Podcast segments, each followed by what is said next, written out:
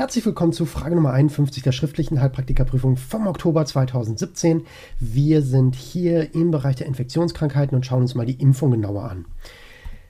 Welche der folgenden Aussagen treffen zu? Jugendliche sollten über eine vollständige Grundimmunisierung verfügen gegen Diphtherie, Tetanus, Hep B, Poliomyelitis oder Ringelröteln. Hier auch wieder eine Kombinationsantwort, also verschiedene Kombinationen können hier richtig sein. Das ist eigentlich sehr simpel, aber etwas, was mh, hm, doof zu lernen ist, weil es ist was, was man auswendig lernen muss. Du kannst dir bei, auf der Webseite vom Robert Koch Institut kannst du dir den ähm, Impfkalender runterladen oder bei der STIKO. Auch da kannst du dir auf der Webseite der Ständigen Impfkommission, kannst du dir den Impfkalender runterladen und anschauen und gucken, was ist wann relevant, welche Impfung sollte hier erfolgen. Das Thema Impfung ist in der Prüfung ja immer so ein Thema. Ähm, was man vorsichtig angehen sollte, es gibt bei, es gibt immer wieder Leute, die ähm, extreme Impfbefürworter sind, es gibt extreme Impfgegner, es gibt ganz viele Graustufen zwischendrin. Und in der Prüfung empfehle ich immer hier, mich an die Empfehlung der STIKO zu halten, denn so entgehst du den meisten Diskussionen. Also ich würde hier selbst, wenn du sagst, ich bin extremer Impfgegner, ich halte da gar nichts von, würde ich dir empfehlen, in der Prüfung davon trotzdem Abstand zu nehmen, denn es ist sehr, sehr schwer, diese Meinung dann ähm, wenn man hier als extremer Impfgegner beispielsweise als bei, bei, einem Amtsarzt auf einen extremen Impfbefürworter trifft, sind das hier Welten, die gegeneinander knallen und im Endeffekt sitzt natürlich auch der Amtsarzt am längeren Hebel.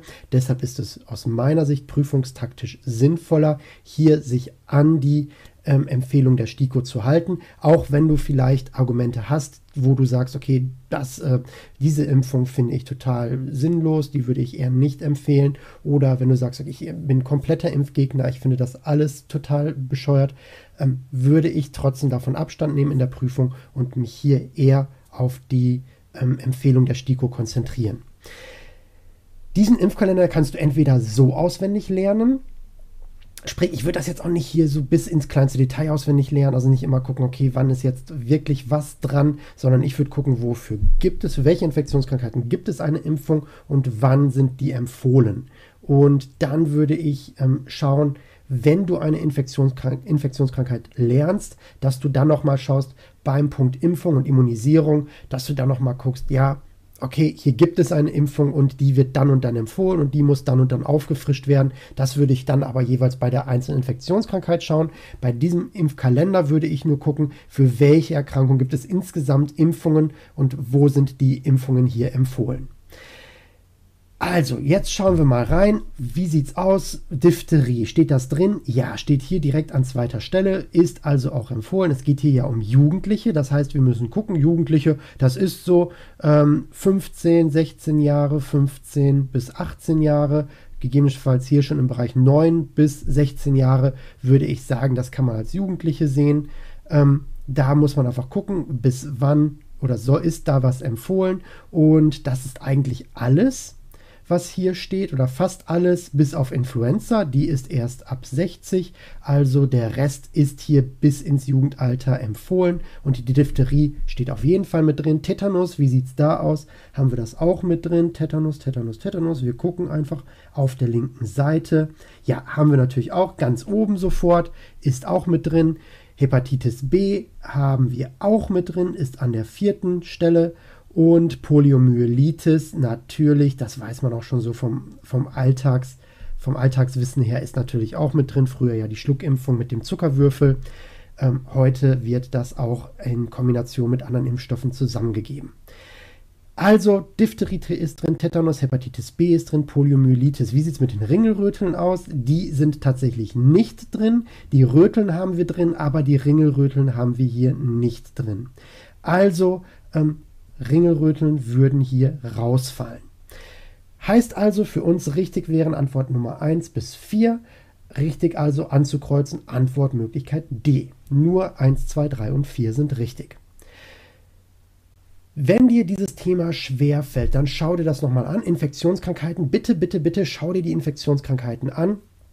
Sie sind wichtig, so die Top 20, die Top 20 bis 30 meistgefragten Infektionskrankheiten solltest du gut drauf haben, denn sie sind sowohl in der schriftlichen als auch in der mündlichen Prüfung immer wieder Prüfungsgegenstand und werden gerne abgefragt. Also ich behaupte, dass in bestimmt 80 Prozent der Prüfungen Infektionskrankheiten abgefragt werden, der mündlichen Prüfung jetzt gesprochen. Ähm, selbst wenn es hier nur am Rande mit einer Frage ist. Aber hier wird gerne geschaut, kennst du dich aus in dem Bereich? Und hier kann man auch gleich das Gesetz mit abfragen. Hier kann man auch also gleich gucken, okay, kennst du dich auch im Bereich Gesetz aus?